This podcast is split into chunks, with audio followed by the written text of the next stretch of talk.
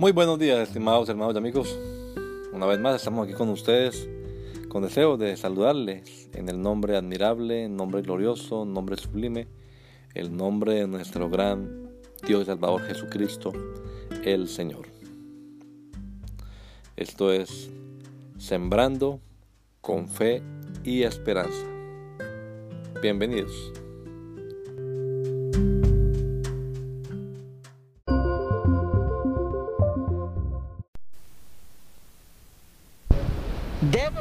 Material moldeable. Usted tiene que tener una relación de dependencia total de Dios. La organización es una cosa muy buena hasta el momento en que se convierte en tu maestro. Algunos tienen una necesidad y enseguida cogen el teléfono. Hermano Miguel, Dios le bendiga. Y aquí viene la petición. Eso no es un pecado. Porque él es el supervisor y, ¿verdad? Pues, ¿a quién llamar? Pero ¿por qué mejor no levantas el teléfono y hablas con papá Dios?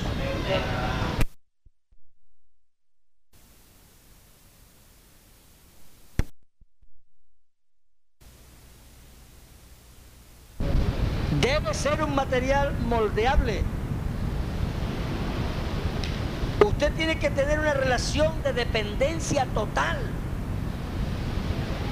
de Dios. La organización es una cosa muy buena hasta el momento en que se convierte en tu maestro. Algunos tienen una necesidad y enseguida cogen el teléfono. Hermano Miguel, Dios le bendiga. Y aquí viene la petición. Eso no es un pecado. Porque él es el supervisor y, ¿verdad? Pues, ¿a quién llamar? Pero ¿por qué mejor no levantas el teléfono y hablas con papá Dios? De pronto hasta Dios habla con él. Y es más elegante que sea Dios el que hable con él a que seas sea, ah, hermano, me, muero aquí esperando que Dios hable con él. Decir, que tú no crees en eso. Tú no crees que Dios habla. Enfrentémonos. Nosotros a veces no creemos eso. Yo lo sé porque a mí me han dicho. Hermano, yo digo que usted dice que Dios le habló y eso, pero ¿cómo es eso, hermano? Es que eso suena muy así. La persona que dice eso tiene que ser que nunca ha sentido que Dios le ha hablado porque él se ve que no sabe cómo es. ¿Comprende? Nosotros necesitamos tener una total dependencia de Dios. Yo dependo de Dios. Mis sermones me los tiene que dar Dios. Los consejos que le doy a la gente me los tiene que dar Dios. La dirección para el trabajo que hago diariamente me la debe dar Dios. Aunque eso te suene muy muy etéreo. Inténtalo. Inténtalo. Porque Dios sí existe. Dios es verdad. Y sabes una cosa, Dios no es mudo, ni tampoco es sordo.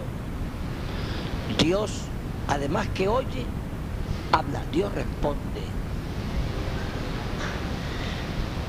Nosotros nos hemos acostumbrado hoy día a que lo estamos secularizando todo. Y ya no queremos creer en las cosas extraordinarias de Dios. No, es que el hermano dice mucho que Dios y Dios y Dios, pero aquí estoy yo aguantando hambre y el oficial por aquí ni ha pasado. Bueno, tú verás si quieres seguir con eso, sigue amargado. El oficial de todos modos seguirá siendo así. ¿Por qué? Porque es una persona que también tiene una iglesia además. Y el día que está ocupado a veces no puede pasar por allá. En cambio Dios nunca está ocupado. Nunca está ocupado. Tiene una línea telefónica con 7 mil millones de entradas. Imagínate, ¿quién le gana? Y tiene oído para oír a 7 mil millones de personas a la vez. Y manos para repartirle a 7 mil millones de personas a la vez. Entonces, ¿cómo tú vas a cambiar a Dios por un oficial? No puedes. Por bueno que sean ellos, no van a hacer nunca eso. No, no son ni pulpos para tener ocho manos siquiera. Es que estamos perdiendo. Porque estamos cambiando un Señor que es incomparable por unos que son muy limitados. No, tengo una hora estar llamando a ese oficial y ese teléfono ocupado, amado. Si supiera que me estoy muriendo aquí de hambre, pero si el teléfono de Dios no está ocupado, está desocupado. Créemelo, créemelo, está desocupado. Que nosotros no queremos creer ya esas cosas. Y esta iglesia, a menos que siga creyendo en Dios, no va para ninguna parte. Creer en Dios no es creer en su existencia. Creer en Dios es creer que Él vive, que está con nosotros, que se mete en la yuca, en el plátano, en la papa, en la cocina, en todo. En todo. No cambies a Dios por nadie, porque sales perdiendo. Entonces, yo necesito tener una total dependencia de Dios. En algunos lugares que he enseñado, los hermanos se, se han quejado. Si hermano vea, el sermón que predicó tal persona, yo lo tengo en un cassette. Casi palabra por palabra. Predicadores de campanillas grandes. Ese sermón yo lo tengo copiado de, de una emisora. Palabra, mi hermano, parece que se hubiera ensayado. El mismo programa de televisión que tuviste de enlace, lo vio el creyente que viene de la escuela dominical. Y tú viniste a repetirle ese sermón ahí y no es el mismo que hoy anoche. Ya Dios no es el que le inspira el sermón, es enlace.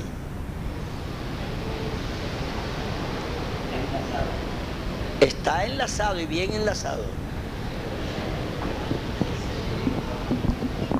Yo no tengo nada que tú te compres un libro de, de bosquejo de sermones, pero qué raro que tú no puedas arrodillarte a hablar con Dios y que te dé un sermón. Nunca será igual.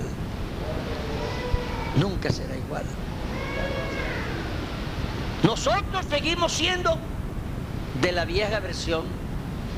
Mejor buscamos a Dios y Él nos da el sermón. Sale más fácil. Y es más auténtico. Una total dependencia de Dios. Si tú lees la Biblia y no la entiendes, pídele al Señor. Si alguno tiene falta de sabiduría, o ya en la Biblia ustedes no dice eso, ah, que ustedes quitaron ya Santiago. No hay Santiago en la Biblia de ustedes. Todos tienen Santiago. Ah, bueno, ahí dice. Si alguno tiene falta de sabiduría, vaya a la carrera 15 con calle 35 a la biblioteca, a la librería, y ahí tiene un, sermón en, en la página 18 del libro de bosquejos 544. Así dice tu Biblia. Pídala a Dios. Pídala a Dios. Dios te va a dar. Así que nosotros necesitamos aprender a depender de Dios. Debemos llevar el pueblo sobre el corazón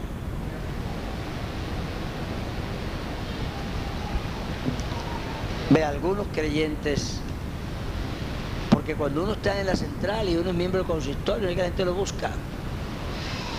Yo aquí, por ejemplo, tendría creyentes de todas las iglesias, de todas. Allá iba. A veces no encontraban al pastor, a veces la gente se le mete ideas. Como uno es miembro del consistorio, de pronto le da un mejor consejo, y a se le presenta. Pero a veces la gente dice, hermano, lo que pasa es que el pastor parece que él no piensa en más nada sino en la plata. O a, veces no en la plata. Parece que nada más piensa en que quiere tener un culto bonito y ya. Él con tal que el culto salga bonito, él está feliz. Pero uno tiene problemas si uno no puede contar con él.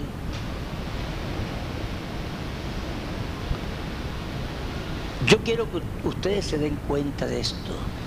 Todo todos tenemos un sueldo, todos los que estamos aquí, todos, incluso yo. Llámese regalo, llámese donación, llámese ofrenda, llámese diezmo de diezmo, lo que sea. Aquí todos somos pagados por Dios. ¿Para qué crees que te paga Dios? ¿Para qué? ¿Para qué te paga Dios a ti? No, otra vez ese hermano, Dios mío, ay Señor, otra vez. Ya hablado con él tres veces. Me figuro que así dirá el médico cuando ve que tú llegas. El mismo paciente otra vez. Pero si es que él está cobrando por atender los pacientes. Desgraciadamente a ti te pagan antes de atender al paciente. Si cada paciente que entrara dejara la, en la parte de los diezmos que le corresponde, tú dirías, ya van 20 pacientes. Uy, que vinieran 5 más. Estos 5 pacientes Pero a nosotros, Dios no nos pide que atendamos a su pueblo de balde. Dios nos pide que atendamos a su pueblo porque Él nos está sosteniendo a nosotros para eso. No lo tomen a mal, pero es que nosotros somos siervos, somos servidores. Nuestro trabajo no es ser dueños de la grey, sino servidores de la grey. Y la Biblia dice, no como ganancia deshonesta, sino con ánimo presto.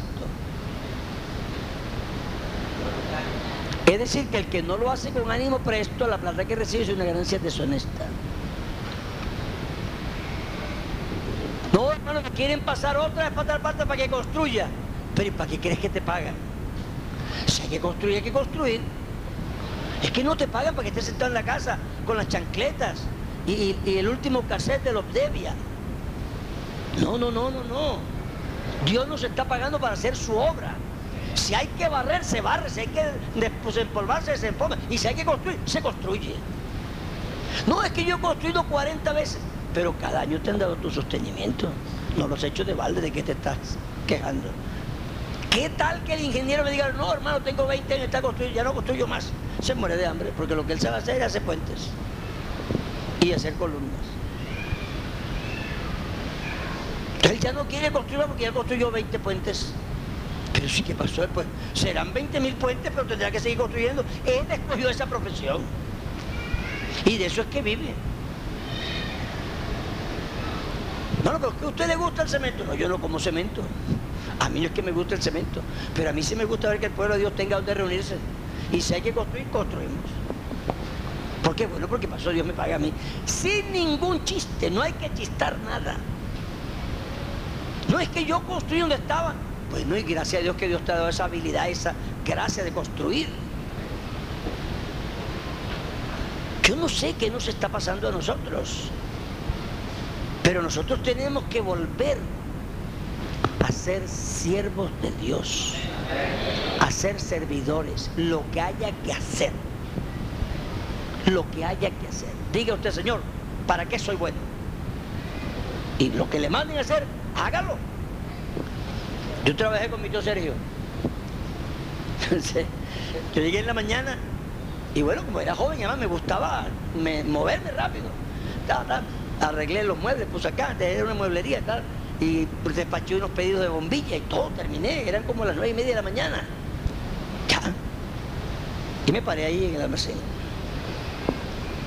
Entonces él se acercó y me dijo, oiga, mijo, ya terminó los pedidos, señor, ¿hay más? No, no, no.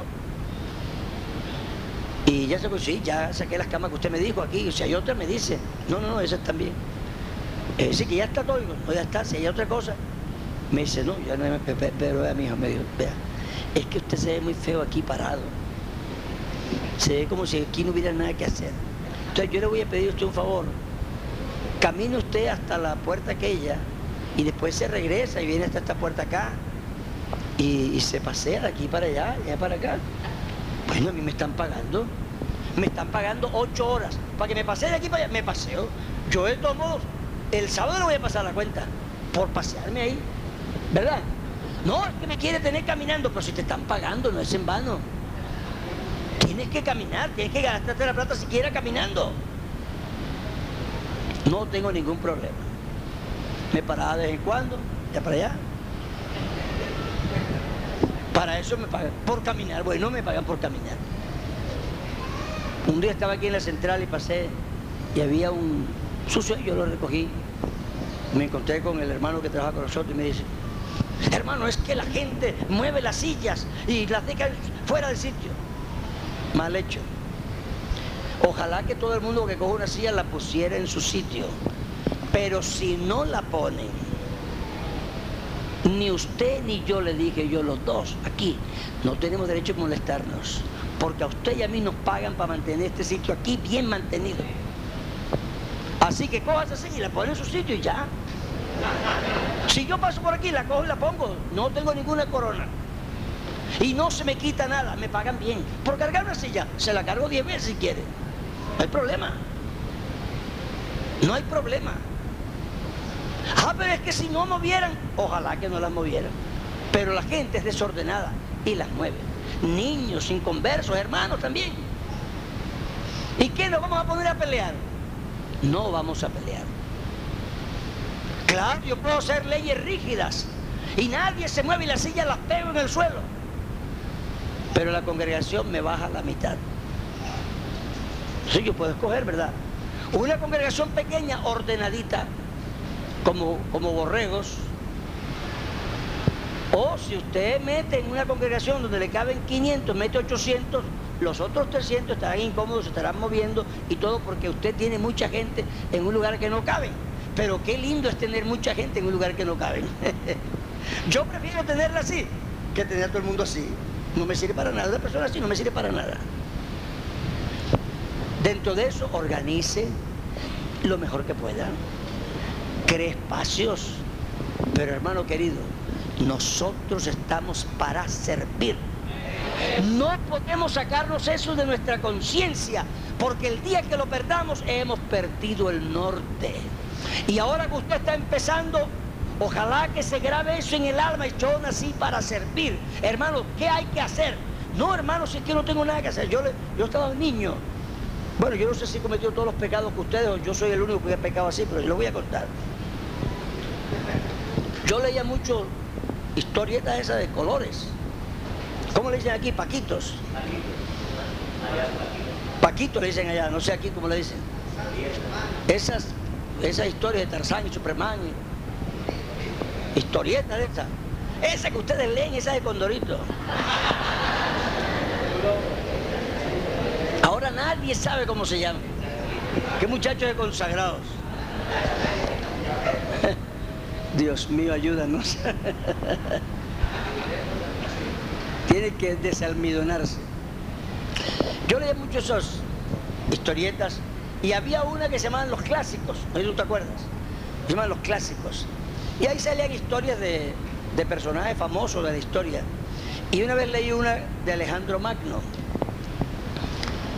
En esa, en esa historieta de Alejandro Magno aparece cuando el rey Filipo de Macedonia, que era el papá de él, se había ido a conquistas. Y cuando él llegó de conquistar, el, el hijo tenía como 12 o 13 años.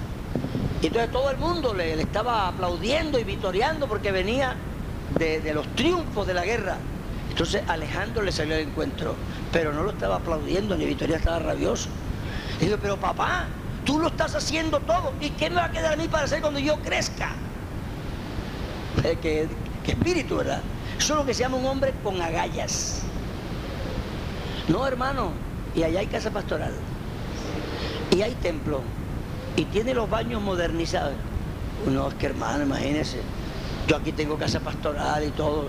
Y tengo que construir, no, no, no, y hermano, es que vea la espalda a mí me duele y la columna, entonces esta pierna siempre la coge un poquito y esta costilla de aquí, uy, Dios mío.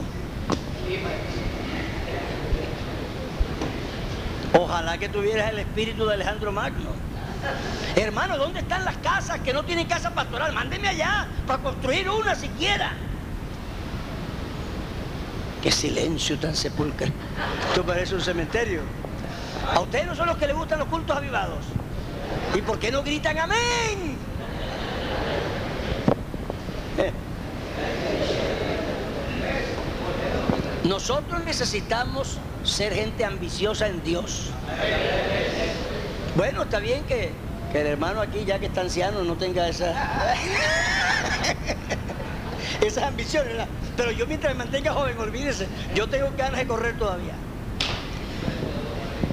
¿Usted sabe lo que es uno que lo manden a sentarse en una poltrona? A mirar el techo. No, hermano, déjese de eso.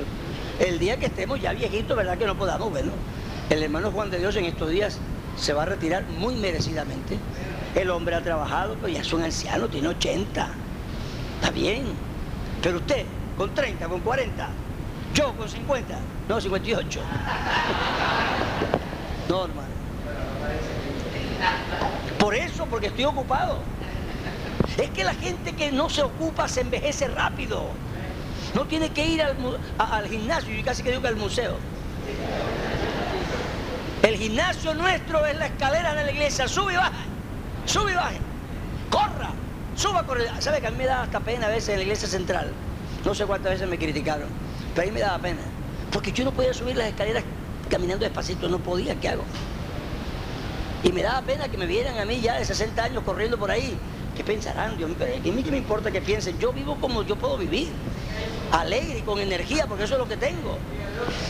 Usted está joven, ¿cómo es que va a estar? Bueno, hermano, entonces, ¿para dónde es que me van a mandar? Y ahí hay casa pastoral. Vaya y búsquese un palo, córtelo y haga algo. Dios mío, si el Señor nos diera siquiera 20 años menos para correr. Tenemos una misión. Nosotros somos activistas por Dios. Los que estamos aquí somos cada uno un líder que va a llevar este evangelio por todas partes, a todo el mundo. Y hermano, no se escatime esfuerzo, no se escatime dinero. La gente anda sacando las cuentas todo el tiempo. ¿Y quién va a pagar eso? ¿Y y el instrumento? ¿Y quién va a pagar eso?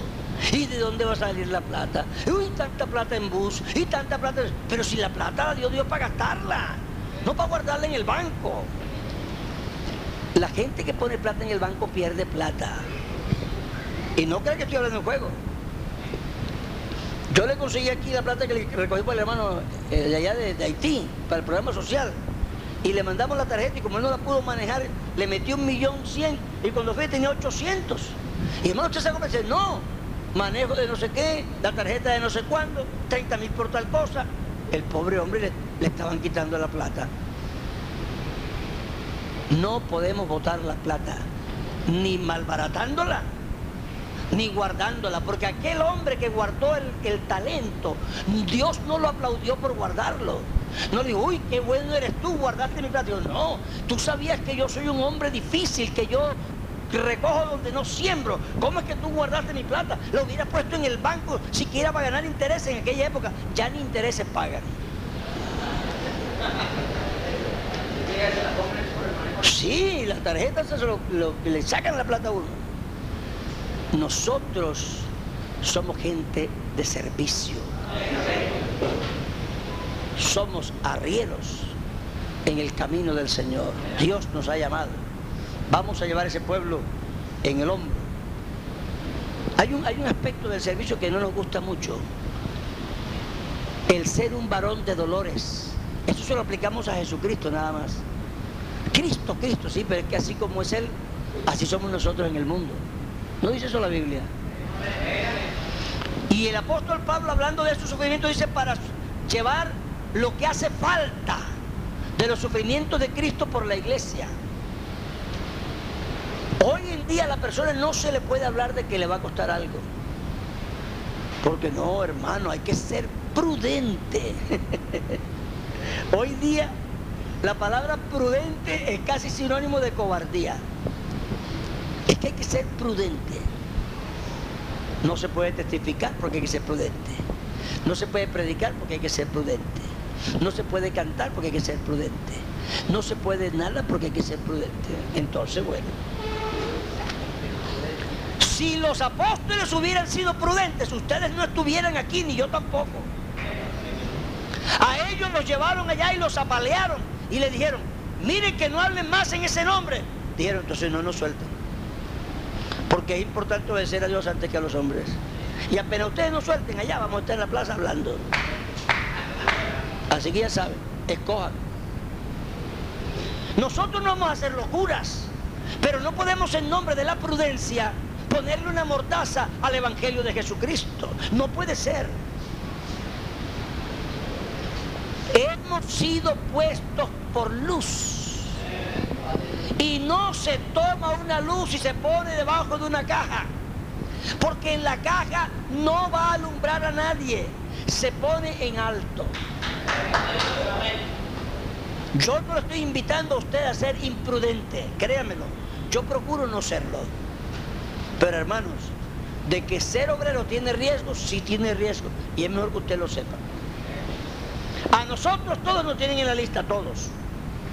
Se lo digo yo porque lo sé. Todos nosotros estamos en la lista. ¿Y qué quiere que hagamos? Que nos vayamos para Estados Unidos. Que pidamos una visa. Yo tengo residencia en, en España y no me he ido para allá, aquí estoy. Procuro no ser imprudente, está bien. Pero yo no puedo llevar la, prudencia hasta el punto de no poder predicar, de no poder hablar, de no poder testificar de Cristo. Entonces, ¿qué vamos a hacer en nuestro país? Somos siervos y nuestra vida está escondida con Cristo en Dios. No hay otra manera. No importa en el barrio que usted esté, no importa en el pueblo que esté, no importa que a mí nunca me han amenazado. ¿Eso cree usted? Eso cree usted. Y eso creía yo. Pero vinieron dos veces a quitarme la vida. Y yo no lo supe, después sí lo supe. Entonces, no podemos salir corriendo, ¿verdad? Varón de Dolores. Apenas se bajaron las entradas, una carta, hermano, yo creo que me va a que trasladar. esto por aquí no. Uy, no, no, no, esto por aquí es terrible.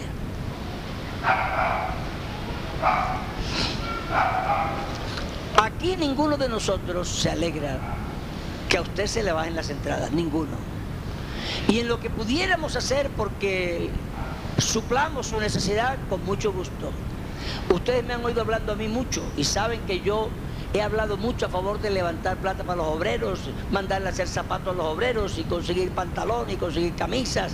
He sembrado allá en el campo para que se haya comida. Ustedes saben todo eso.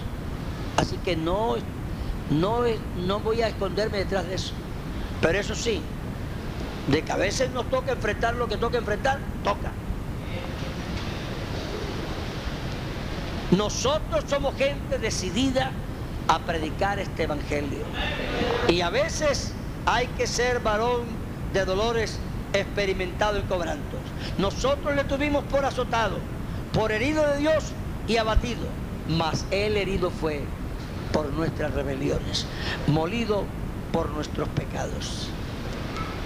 El apóstol decía, ¿quién enferma y yo no enfermo? ¿Ah? Dígame una cosa, hermano. Usted podría vivir viendo a un hermano de su congregación aguantando hambre, teniendo usted cuatro plátanos ahí en su cocina. Usted podría. ¿Sabes que mis hijos tienen que comer? Y los de él no tienen que comer.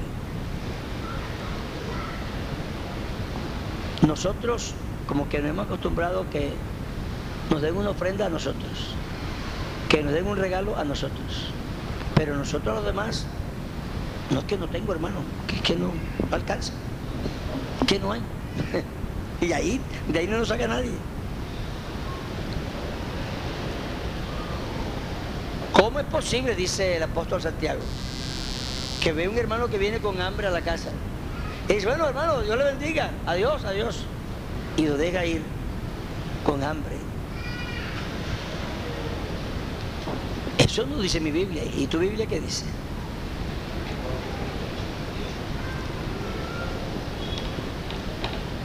Nuestra Biblia dice varias cosas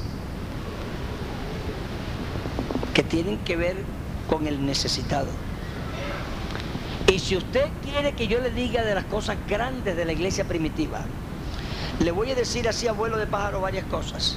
Una, la primera reacción de la iglesia primitiva cuando se derramó el Espíritu Santo fue que la gente, ninguno decía esto es mío.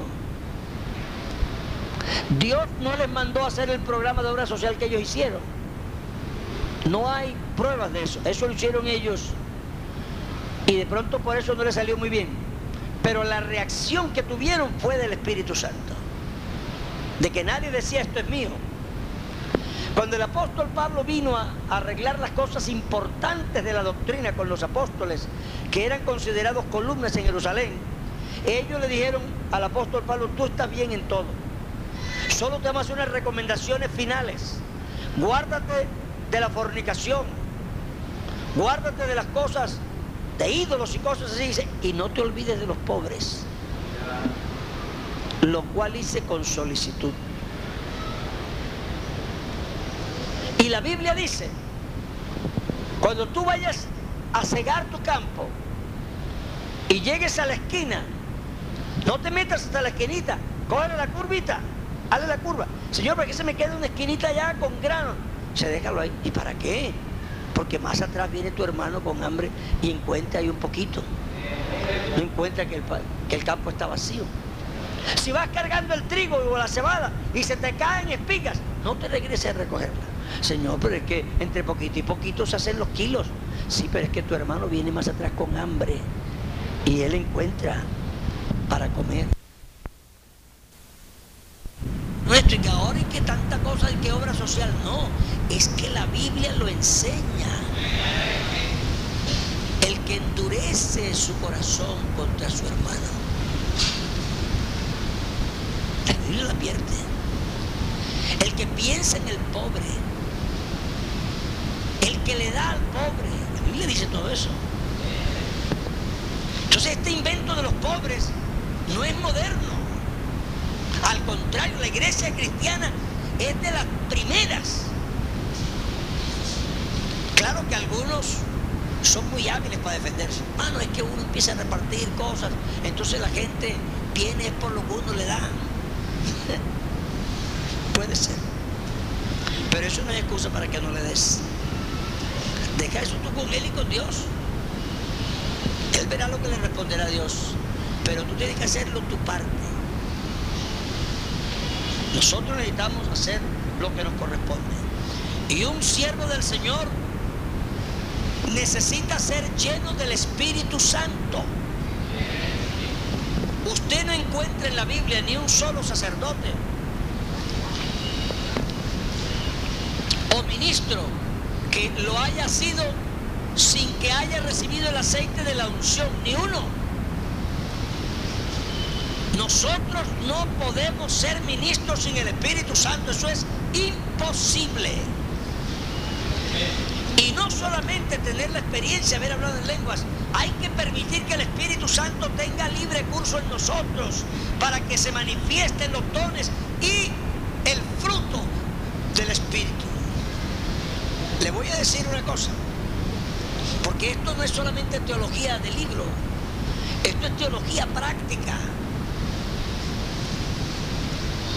Hay varios pastores que tienen tratamiento psiquiátrico en este momento, varios, enfermos de los nervios. Y claro, no dice, hermano, es que verdad con tantos problemas que hay, no bombas, ¿verdad?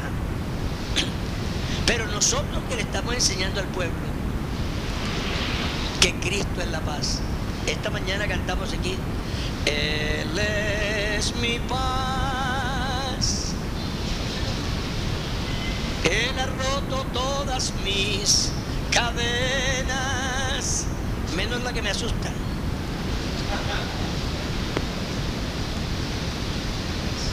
Esto es serio. Esto no puede ser manipulación. No podemos caer nosotros en la categoría de lo que Jesús dijo. Hagan como ellos dicen, pero no hagan como ellos hacen, porque ellos dicen y no hacen. Nosotros no podemos estar diciendo a la gente que tenga paz, que tenga paz, y nosotros cuando, cuando punta las noches que no podemos dormir. No puede ser. Tenemos que descubrir ese estado en el que el hombre tiene tranquilidad. Te voy a decir una pista. Jesús dijo, no se turbe vuestro corazón, ni tenga miedo. ¿Creéis en Dios? Primera pregunta. Primera pregunta que Cristo le está haciendo a sus propios discípulos. ¿Creéis en Dios? Pues creed en mí. ¿Y cómo no vamos a estar angustiados, Señor, con los problemas que hay? Tú te vas a ir, te van a atacar, te van a matar y vamos a quedar nosotros a merced de ellos. Y él sí, pero yo soy el camino, la verdad y la vida. Estas cosas no es solo para gritarlas en el púlpito, es para creerlas, para estar convencidos que Cristo es el camino, la verdad y la vida. Y él dice además, además, Padre y yo, ya lo tiene, él mismo, Él es Dios sobre todas las cosas. Si yo me acuesto, si yo me acuesto, y me han dicho que me van a echar una cosa mala, como dicen ahora, o como dicen los espiritistas, una mala energía, Hermano, es que por aquí hay una iglesia satánica. Y se reúnen ahí, hay poder los satanistas. Cuando tú te acuestes, ¿será que tú podrás decir con el salmista, no se dormirá, ni se adormecerá el que guarda Israel? ¿Será que lo puedes decir?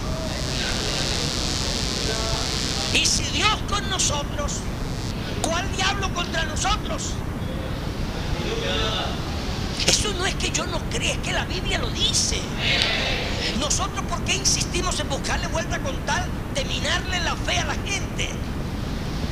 Con tal de que la gente esté asustada y crea en demonios, nosotros no queremos decir lo que la Biblia sí dice. Porque la Biblia dice, Jehová es mi luz Jehová es mi luz. ¿De quién temeré? Jehová es la fortaleza de mi vida. ¿Por qué he de atemorizarme? Cuando los satánicos de la iglesia satánica de allí de la vuelta de la esquina se juntaron contra mí para ponerme lazo, uy, yo me asusté terriblemente. Eso es lo que dice tu Biblia. Y ellos tropezaron y cayeron aunque contra mí se levante guerra. Eso es la Biblia, hermano, eso no es el hermano Álvaro, eso es la Biblia. Se la estoy citando textualmente. No es, no es el hermano Álvaro, es que a veces, no es que el hermano, no, no, no soy yo. La Biblia dice. La Biblia dice. Nuestra confianza y nuestra seguridad es que Dios nos ha hecho promesas muy claras. Yo me voy a acostar y voy a dormir. Ah, porque como ustedes están arrogantes, no, no, hermano, no, no, no. Es porque Dios me hace estar confiado. Dios me hace estar confiado. Porque el ángel de Jehová acampa alrededor de mí y me defiende. Gloria al Señor. El hombre de Dios necesita permitir que los, los dones, las habilidades del Espíritu se manifiesten en su vida. Porque siempre habrá quien lo quiere engañar a uno. Siempre habrá quien le dice que sí cuando realmente no. Y eso nos ha pasado a todos, a mí también. Y siempre a veces se le ha escapado a uno que a otro, ¿sí o no? Pues, pero uy, ¿cómo se me escapó este? Bueno, no nos quejemos, es que vean la Biblia es muy clara. Yo no tengo ningún derecho a quejarme, ni usted tampoco. No, hermano, que esta iglesia está llena de cizaña, culpa suya.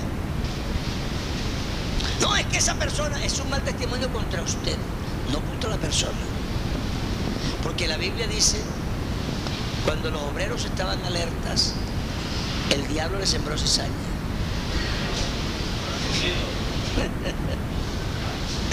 ¿Cómo estaban? Entonces, ¿por qué nos vamos a quejar? A veces uno se cabecea, por desgracia. A mí a ti y a todos nos pasa en algún momento. Y tenemos que convivir con la cizaña que se nos coló.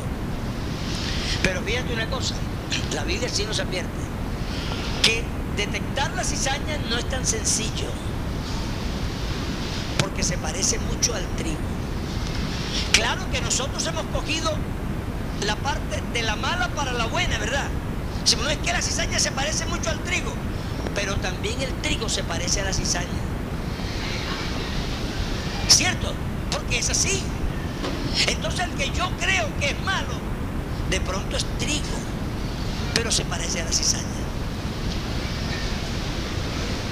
¿Lo habías pensado? Ah, entonces te agregué una cosita nueva, que yo también es primera vez que la digo. No la sabía hasta hoy. Pero es verdad. Si el trigo, si la cizaña se parece al trigo, lo mismo se puede decir del trigo. Por eso es que Dios dice, no la arranques. No la arranques. ¿Por qué? Porque de pronto es un trigo que parece cizaña y tú lo arrancas y estás arrancando uno bueno. Además, la poquita cizaña que hay es culpa tuya, porque te dormiste y el enemigo te la sembró. Es culpa mía. Yo también he sido pastor hasta hace poquito. Y en la iglesia no todo era perfecto. Pero yo tengo que llevar la responsabilidad de todo. ¿Verdad? Porque así, así es que este trabajo es así. Tendremos que dar cuenta a Dios. Entonces, hermanos, deja que los dones del Espíritu se manifiesten. Yo quiero que levante la mano la persona que haya escuchado un sermón. Uno, yo tengo 50 años, 51 años de estar en la iglesia. Yo te me voy a incluir en el grupo. ¿Cuántos de nosotros hemos oído un sermón exclusivamente para hablar del don de sabiduría? Levante la mano. Yo tengo 51 años, no lo he oído. Ha habido que han mencionado en un sermón, pero que un sermón sobre el don de sabiduría, no. Ahora, yo les pido que levante la mano los que hayamos oído siquiera un sermón sobre el don de sanidad.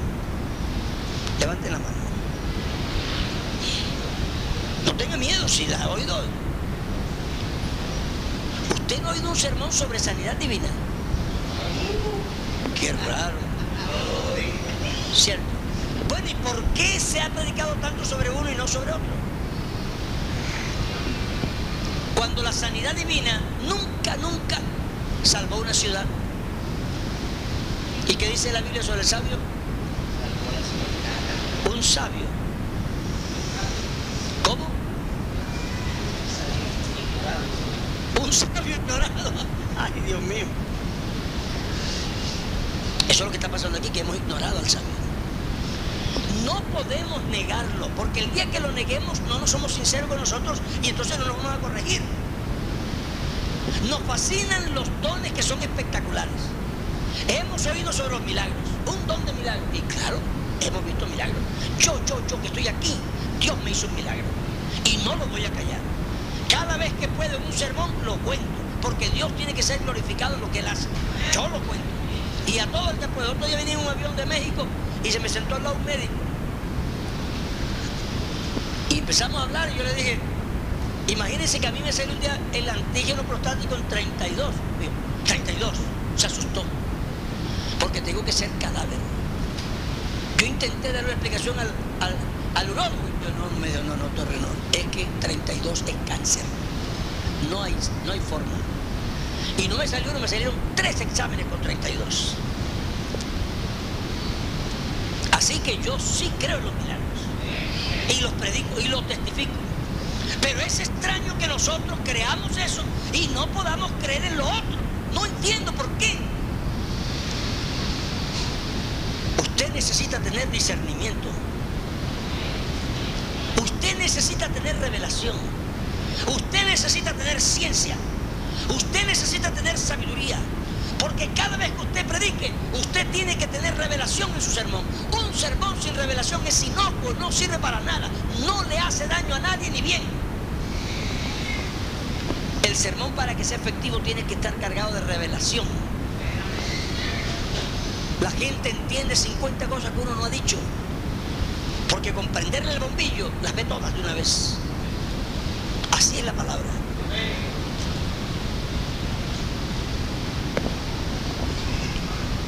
Y el discernimiento queridos, nosotros sin discernimiento tenemos las luces apagadas. Estamos en un salón encerrado. Y esto que estamos aquí, con todo el instituto que tengamos y con toda la hermenéutica que sepamos y toda la investigación que hayamos hecho, que todo está muy bien, gloria a Dios, sin la presencia del Espíritu Santo y el discernimiento por el Espíritu y la revelación por el Espíritu, tenemos las luces apagadas. Nosotros necesitamos los dones del Espíritu. Es un hombre de Dios que no, que no tiene el Espíritu Santo y no permite que el Espíritu obre en su vida, no le va a prosperar la vida. No le va a prosperar. El testimonio, ustedes saben el testimonio del hombre que, que me trajo plata a mí por allá de, creo que es St. Thomas, por allá de una isla cerca del Caribe. Les voy a contar otro lado del testimonio, no solamente el de plata de mis hermanos. Me contó su testimonio de lo que me pasó a mí. Es que yo no, realmente no iba a ninguna iglesia, pero mi mamá tenía una Biblia, yo nunca la leí. Pero yo me puso muy mal de la columna y tenía un dolor solo tirado en mi casa, no sabía qué hacer y se me ocurrió ver qué decía la Biblia, yo que hablaba de Dios, que me diera como, como una luz a mí. Y me leí, me leí, y vea, pastor, le rogaba a Dios que me ayudara a entender, que yo no entendía nada. Y no entendí, me quedé dormido con la Biblia aquí, ese dolor que no soportaba en la espalda, sin entender nada. Bueno, él tuvo un sueño y en ese sueño tuvo una revelación. Y cuando se despertó, estaba sano. No le dolía nada. Y empezó a leer la Biblia y dice, yo le entendía todo. Y, yo leía y le entendía. Y qué bonito, me parecía lindo y yo lloraba de leer eso, esas cosas tan bonitas. Y dice, pastor, y me empezó a pasar una cosa rara. Yo estaba en mi negocio y llegaban porque St. Martin, St. Thomas es un pueblo pequeño. Llegan barcos del extranjero y venden cosas. A las 10, 11 de la mañana ya no hay nadie, ya no, no, no viene nadie hasta el otro día. Los barcos llegan ahí y se acaban. Me dice, me empezó a pasar algo extraña. La gente del pueblo que me conocía. Un día uno viene y me dice, yo tengo un problema. Y me lo contó. Y me dijo, ¿sabes que hoy leí en la Biblia que dice tal cosa? Se lo contó. Esa es la solución. Y se fue y se le resolvió. ese se lo contó a otro. Y otro día estaba ahí, llegó otro a contarle el problema y dice, pero yo leí un versículo en la Biblia que dice tal cosa. Esa es la solución. Se ve, hermano, me está pasando que estoy asustado porque yo no sé de esto, pero la gente viene a buscarme, yo le cito versos que he leído y le resuelven los problemas. Que no crece, que no crece la obra de Dios. Hermanos, esto tenemos que despertar. Nosotros tenemos que despertar. Porque es que esto es extraordinario. Dios es extraordinario. Un hombre que ni bautizaba en el nombre de Jesús, que no conocía la unicidad, que no sabía nada de iglesia, solo leyó la Biblia. Y ese hombre empezó a hablar la Biblia y se resolvieron los problemas. Tú tienes la palabra de sabiduría. Cercana está la palabra de fe en tu boca y en tu corazón. Mucho más nosotros llenos del Espíritu Santo. Mucho más nosotros llenos de ese algo extraordinario que da revelación, que le descubre el secreto de la gente que tiene en el alma. Nosotros tenemos un arma muy poderosa. Un martes ahí en la noche aquí en la central, yo enseñé sobre la oración y, una joven después me dijo, oye hermano, yo puedo hablar con usted, nos estamos ahí en la oficinita antigua. Entonces, con otra, y me dice, hermano, yo quisiera que usted me enseñara a orar, porque se ve que yo no sé orar porque yo le pido a Dios por esto, me dio varias cosas y no sé, no, no, encuentro respuesta, no, no, no sé qué hacer. Entonces tiene que ser que yo no sé orar y yo acabo de enseñar sobre cómo orar. Entonces, pues le iba a hacer una explicación porque eso es lo que me está diciendo. Pero en el momento en que yo le fui a explicar cómo orar, Dios me dijo otra cosa. Y yo le dije, no, usted sí sabe orar. Usted sí sabe orar. Lo que pasa es que cuando usted está orando, Dios le pide algo que usted no le quiere dar.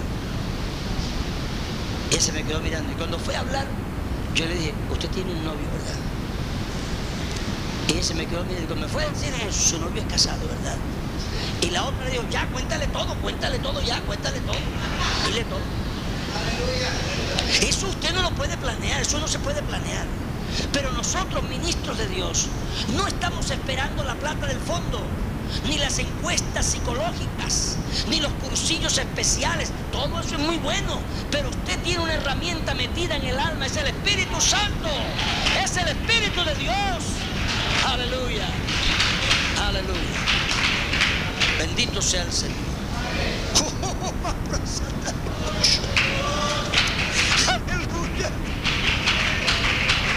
Aleluya, aleluya. Oh, aleluya. Aleluya, aleluya. No es solamente para hablar en lenguas. No es solo para tener un culto bonito. Y gracias a Dios por los cultos bonitos. Todos nosotros disfrutamos un culto bonito, yo también. Pero es que esto, hermanos, es más grande, es más profundo. Esto es para ministrar, para ministrar en el Espíritu. No son solamente los sermones. A veces el sermón no es tan bueno, pero la palabra que tiene usted en su boca es cortante, profunda y llega al corazón. Necesitamos eso. Aleluya. ¿Cómo al llamado de Dios? ¿Cómo reaccionamos a la invitación de Dios para que nosotros le sirvamos? Me parece que todos nosotros somos conscientes que tenemos muchas limitaciones. Es que cuando uno se para enfrente de la necesidad, francamente, uno dice, pero con tanto que hacer, tendría uno que ser psicólogo, ingeniero, carpintero, médico, no, uno, no puede tanto. Uno se prepara en una cosita y ya. La gente le pregunta a uno hasta sobre los negocios y dice, hermano pastor, lo que usted me diga, hago".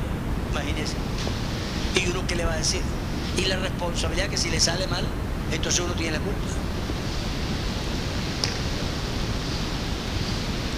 ¿Por qué Dios me escogió a mí? Dios es soberano. Pudo haber escogido a otros, pero por alguna razón, seguramente Él la tendrá. No escogió a otro, te escogió a ti, me escogió a mí. El problema no es por qué, pero es que Dios es el que capacita a la gente. Dios es el que hace. Los seres humanos todos tienen una tendencia a buscar la gloria. Y hermanos, acéptenlo, por favor, acéptenlo. Porque es que uno discute mucho y entonces uno se rebusca versículos. Vean, muchos de- nosotros decimos, no, pero es que el apóstol Pablo también dijo que él había hecho y que él sí. Pero cuando el apóstol Pablo dijo eso, ¿sabe lo que dijo? Me he hecho un necio ¿Por qué vamos nosotros a im- a imitar a Pablo en lo que él dice que es una necedad? Bueno, lo hizo, pero es una necedad, ojalá que usted no la cometa también. Porque eso es una necedad. Nosotros, ¿verdad? Creemos que uno es el que planta y otro es el que riega y otro es el que da el crecimiento. ¿Quién es el que da el crecimiento? Entonces, ¿por qué nos actamos? Por la gracia de Dios, hermano, a mí me dieron 8 y entregué 90.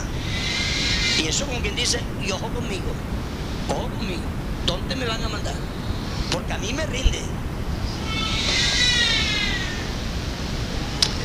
Yo no sé cómo podríamos nosotros curarnos de esa enfermedad que se nos metió. Un pastor me dijo a mí, por allá por la Guajira, lo que pasa hermano es que, claro, usted no trabajó por aquí, pero vea, yo levanté 100 millones de pesos para tal cosa. Yo no, usted no levantó nada. Hermano, sí, claro. Hermanos, le preguntó a otro compañero, ¿levanté 100 millones, sí o no? Sí, sí, hermano. No, no levantó 100 millones. Pero que, hermano, ahora como no va a ser, no lo levantó. Digo, ¿usted quiere que yo le demuestre que usted no lo levantó? Ni siquiera hacemos la prueba. ¿Y cómo? Yo vengo y le quito su tarjeta. Digo, entrégueme su tarjeta de pastor. Y entonces escribo una circular a las iglesias de todos los pastores aquí. Digo, el hermano fulano tal ya no es pastor de nuestra iglesia, ha sido destituido por cualquier razón. Y después vaya usted y trate de levantar 100 millones. A ver cuánto levanta. ¿Cuánto creen ustedes que levantaría? Pero no es la misma persona. ¿Y por qué antes sí y ahora no? Porque no le dieron 100 millones a él. Es que él representaba una cosa. Yo no puedo ser tan infantil. Vean, yo sé que ustedes están reunidos aquí. Y yo puedo decir, ah, no, es que Álvaro Torres, mire cómo congrega la gente. Pero yo no puedo olvidarme que es que a mí me mandaron aquí. Yo estoy comisionado por la iglesia. Ustedes están aquí porque ustedes oyeron que hay un curso dado por la iglesia que vinieron a aceptarlo. Pero si me presento yo solo, vendrán cuatro, cinco, diez y el resto no vendrán. Yo no, aunque eso me haga sentir mal, yo tengo que aceptar que eso es así. Porque si no lo acepto, yo me voy a, a crecer demasiado y voy a creer lo que no es verdad. Nosotros no hemos levantado nada, nosotros no hemos construido nada. Dios nos ha dado la gracia para hacer las cosas y eso no es mentira, eso es verdad. Me decía un pastor, un oficial en esto, dice, mano, es que me he pasado la vida construyendo. Y ya estoy cansado. ¿Cuánto tiempo tiene? Veintipico de años construyendo. La primera iglesia que yo construí, yo tenía 21 años y tengo 58. De 17 a 58, ¿cuánto es? 31. A 41. Bueno, eso tengo yo que estar construyendo. El bosque construí a los 17 años. Tenía 17 años.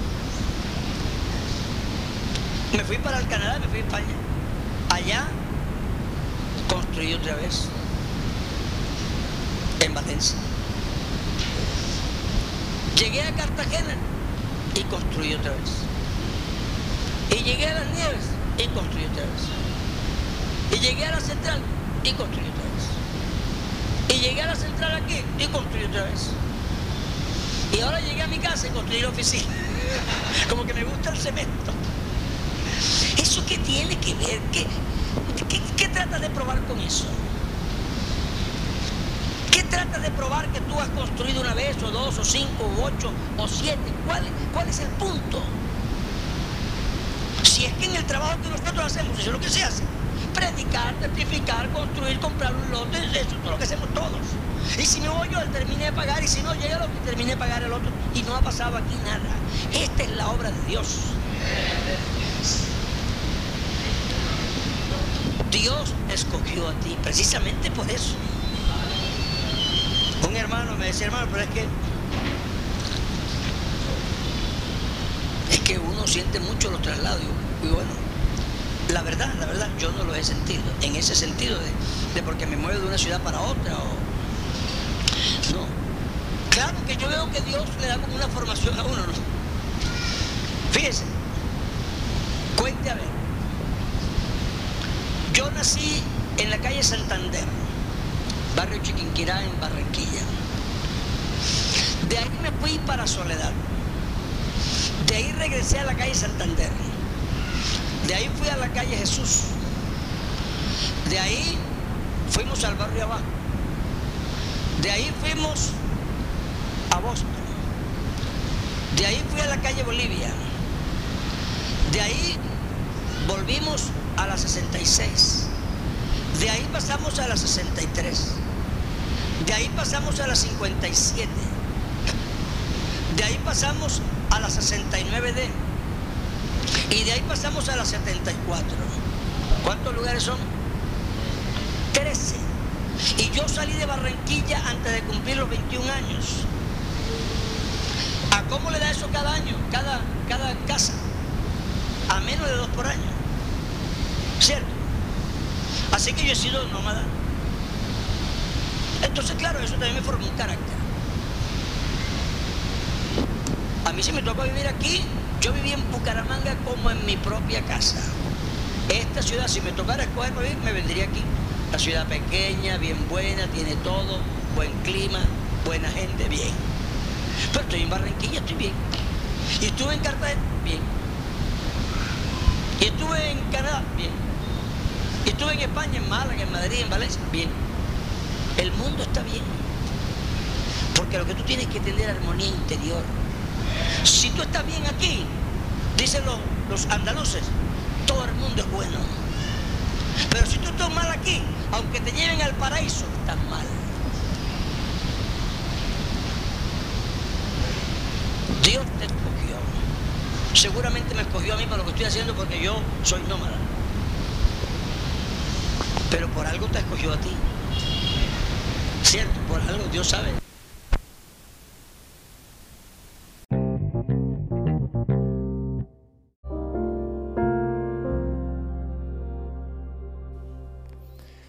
La Iglesia Pentecostal Unida Latinoamericana en Baltimore nos estamos reuniendo en la 8301 Liberty Road. 8301 Liberty Road, Windsor Mill, Maryland 21244. Y nuestras reuniones son los días domingo a las 8 de la mañana. Domingo 8 de la mañana tenemos el servicio de adoración, alabanza y enseñanza de la palabra de Dios. Venga juntamente con su familia y allegados. Serán todos bienvenidos a nuestra reunión dominical. Recuerde, Jesucristo es el verdadero Dios y la vida eterna. Primera de Juan 5:20. Y si otros días madrugamos a buscar la comida que perece, ¿por qué no hacerlo el día domingo para buscar la comida que a vida eterna permanece? Le esperamos.